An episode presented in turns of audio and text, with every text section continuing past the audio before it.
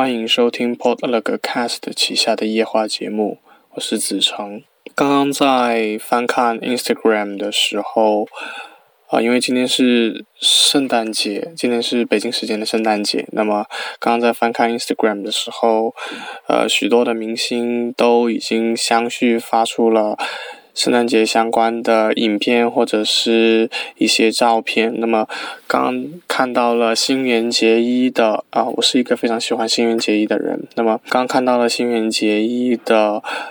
新，应该是给一个汽车厂做的新广告。他那个广告的 CM 里面，他问到为什么圣诞节的帽子一定是红色和白色的？为什么不能是白色的和黑色的？然后接下来他就，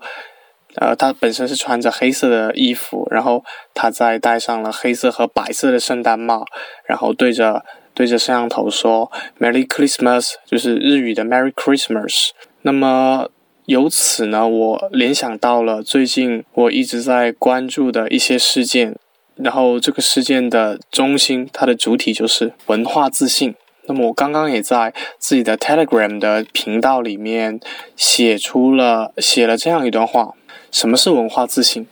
文化自信就是心安理得的将别人的节日当成自己的过，并且还能顺便将其原本在其他文化中的东西进行本地化或者说在地化的改造。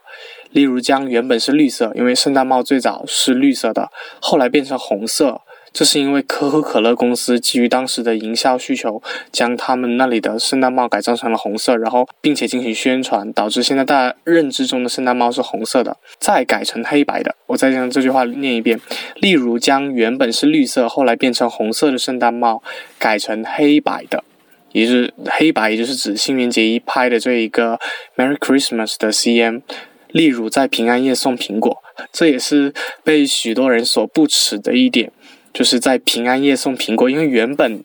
自然在其他欧洲或者说美国国家是不存在这个习俗的。但是我也认为这也是一种文化自信，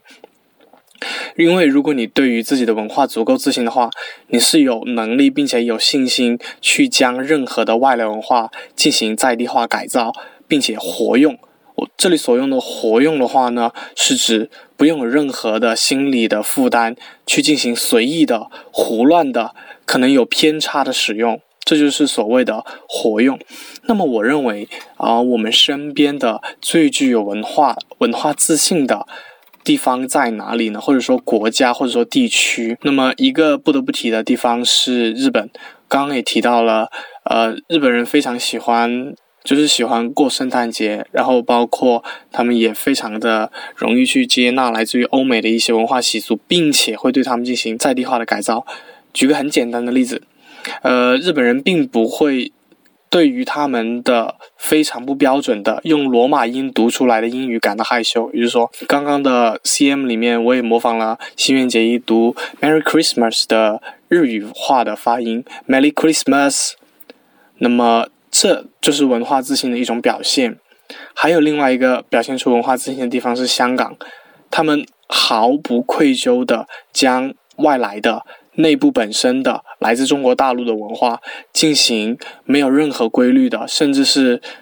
可能对于某些人来说是丑陋的杂糅，然后最终呈现出来许多他们目前所存在的一些文化上面的、经济上面的，或者说建筑上面的、社会上面的面貌，这也是一种文化自信。这几天其实我也有看到那些微信公众号上面阅读十万加的那种文章。